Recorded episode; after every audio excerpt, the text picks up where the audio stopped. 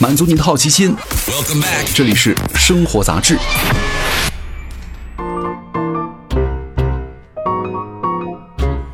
嗨，各位好，欢迎来到生活杂志，我是奥巴庆。今天来跟各位聊一聊吃皮蛋的事儿。说起皮蛋呢，很少有中国人不吃。那在国外呢，它居然叫做“恶魔之蛋”哈，曾经呢被 CNN 评为了外国人最不能够接受的十种中国食物的第一位。甚至啊，在意大利还有华人因为卖皮蛋而登上了社会新闻，因为当地的警方认为皮蛋不适合人类吃。那网友就说了：“说皮蛋不适合人类食用吗？明明是老外们不懂。”在中国哈，这个黑黝黝的家伙可以说是征服了万千老饕们的味蕾，解锁了各种各样的吃法。经典的开胃凉菜当中的皮蛋豆腐，风靡西南的辣椒皮蛋，广府尤为喜欢的皮蛋瘦肉粥，以及上汤皮蛋青菜。从南到北，皮蛋啊简直是无所不在。但是呢，每当我们端起皮蛋的时候呢，准备大快朵颐的时候，却总有人在我们耳边说吃皮蛋会铅中毒啊！皮蛋里的有害物质有很多，吃皮蛋风险很大。但其实呢，我们要告诉大家的是，正规厂家生产的皮蛋真的是安全可靠的。皮蛋呢，在一些地方也被叫做是松花蛋或者是变蛋哈。那传统的皮蛋的腌制过程当中呢，需要用到氧化铅，主要是为了堵住蛋壳上的小洞孔，防止其碱啊进一步的渗入而使蛋清融化。那这样的操作呢，难免会让皮蛋的铅含量超标。但现在呢，绝大多数的正规厂家的皮蛋都采取了无铅工艺，可以把铅含量呢控制在了国家规定的零点五毫克每千克以下。但是可能会有人好奇啊，为什么采用无铅工艺的皮蛋还会有铅呢？这是因为鲜蛋本身呢，金属注记的杂质都有可能会有微量的铅。市场上的合规的蛋当中的铅限量，其实呢，跟我们日常当中吃的什么糖果、巧克力、八宝粥、豆腐这些都差不多。那这个剂量的铅呢，也不会对健康造成什么影响啊，大家也没有必要担心了。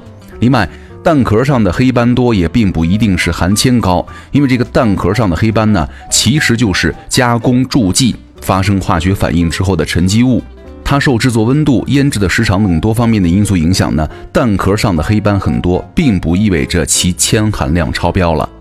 还有人对皮蛋的颜色很担心哈，黑不溜秋的，是不是有毒啊？但其实皮蛋的黑是正常的黑。这个皮蛋呢，在腌制的过程当中，经历了一场蛋白质的分解与重组，最后呢，慢慢的褐变，产生了深色物质，本身并不会产生什么有害物质。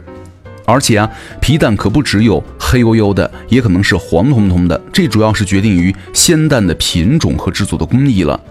目前呢，我们国家的皮蛋大多都以鸭蛋为原料哈，但是呢，也有用鸡蛋和鹌鹑蛋做的。那虽然颜色各异哈，大小不同，但是呢，美味却总是惊人的相似。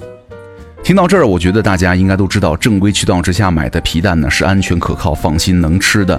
只不过呢，还有人在犯愁、犯嘀咕了：这个皮蛋在腌制的时候，是不是一点营养都没有了？吃这个东西没有营养？这儿你们就理解错了。跟鲜蛋相比，皮蛋的营养价值并不差。作为一个合格的皮蛋呢，虽然蛋白质变性了，但是呢，营养物质却没有损耗太多。不仅如此呢，皮蛋当中的蛋白质更有助于人体的吸收。腌制过程当中呢，蛋白质初步水解，相对来说呢，减少了一定的消化压力。另外，皮蛋虽然好吃，但是要注意以下几点了。首先哈，皮蛋的钠含量不低。皮蛋的钠含量呢是五百四十二毫克每一百克当中，差不多是鲜鸭蛋钠含量的五倍。就是我们每次凉拌大概用两颗皮蛋，剥掉壳呢大概是一百二十克。也就是说，光吃皮蛋差不多就要吃进了六百五十六毫克的钠，接近咱们中国居民膳食指南每天建议摄入量的三分之一了。而且呢，皮蛋吃上去也不咸，像我们做的什么皮蛋拌豆腐呀，什么雷椒皮蛋呢，一般还会用很多盐、酱油来调味儿。那这呢，也就无形当中吃了很多的钠。那钠吃多了，就会增加钙流失、高血压等疾病的风险。所以说啊，吃皮蛋咱们还是得克制一点了。皮蛋切半，辅以姜丝、香醋、麻油、葱花，配豆腐凉拌吃，配青椒捶打，配瘦肉熬粥。你想想，软糯 Q 弹的蛋白，绵密软滑的蛋黄，以及回味悠长的鲜香，真的，平心而论哈，作为一个实打实的吃货，谁能够拒绝得了皮蛋呢？